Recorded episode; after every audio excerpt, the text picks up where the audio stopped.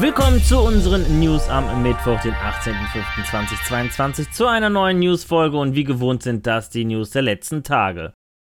Es gibt gute Neuigkeiten für Fall Guys Fans. Wie auf der offiziellen Webseite angekündigt, wird das von Mediatronic entwickelte Fun Game auch auf der Nintendo Switch sowie auf den Xbox Konsolen erscheinen. Fall Guys, Fall Guys soll als Free-to-Play-Titel erscheinen und vollständiges Crossplay unterstützen. Plattformübergreifend, auch zu PlayStation und PC. Die Multiplayer-Gaudi soll ab den 21. Juni zudem nicht nur auf den erwähnten Konsolen erscheinen, sondern auch im Epic Game Store. Für die PlayStation 5 verspricht der Entwickler außerdem eine neue Version mit schnelleren Ladezeiten und neuen Performance-Upgrades. Diese sollen ebenfalls am 21. Juni erscheinen.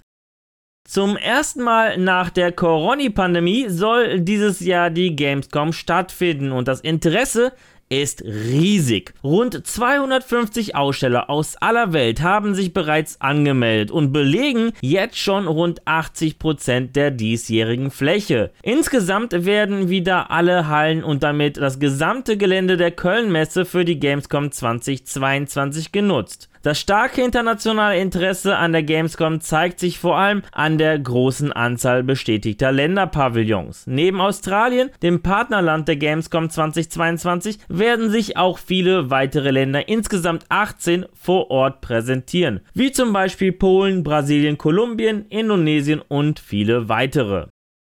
Vor kurzem sorgte Square Enix für eine Überraschung. Wie wir berichteten, trennte man sich von drei westlichen Entwicklerstudios und verkaufte die Studios Crystal Dynamics, Eidos Montreal und Square Enix Montreal für 300 Millionen Dollar an die Embracer Group. Und jetzt folgt eine weitere Überraschung. Und zwar betont Firmenpräsident Yusuke Matsuda im aktuellen Finanzbericht, dass man neue Studios gründen möchte. Aufgrund dessen, dass sich der Publisher auf dem japanischen Markt refokussieren möchte, wird es sich dabei wohl um neue Studios in Japan handeln, die man erwerben oder aufbauen will. Aber nicht nur der Fokus auf den japanischen Markt ist ein Grund für den Verkauf der genannten Studios. Der Hauptgrund liegt eher in Blockchain, KI und in der Cloud-Technologie. Hier möchte man jede Menge Geld investieren.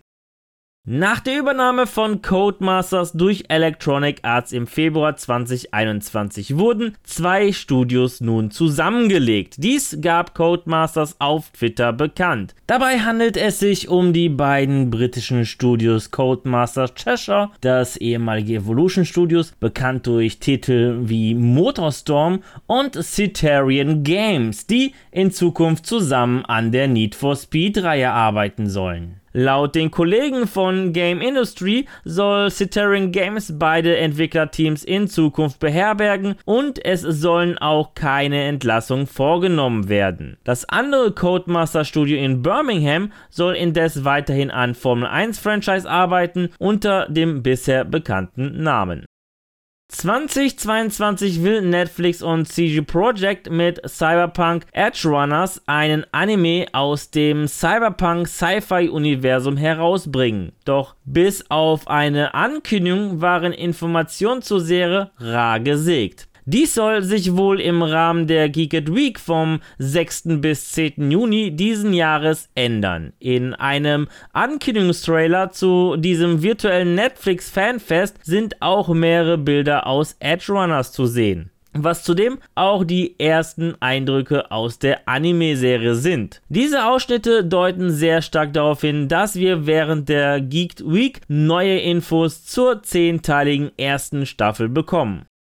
Kerbal Space Program 2 wurde erneut verschoben. Dies bestätigte Publisher Private Division. Die Fortsetzung der Weltraumsimulation sollte ursprünglich im Jahr 2020 veröffentlicht werden, bevor sie auf Ende 2021, dann auf 2022 und jetzt auf 2023 verschoben wurde. Nate Simpson, Creative Director von Kerbal Space Program 2, kündigte die neueste Verzögerung in einem Montag veröffentlichten Video an. Die Muttergesellschaft Take-Two verkündete, dass die PC-Version bis zum 31. März 2023 veröffentlicht wird. Die Konsolenversion hingegen soll in den darauffolgenden zwölf Monaten erscheinen.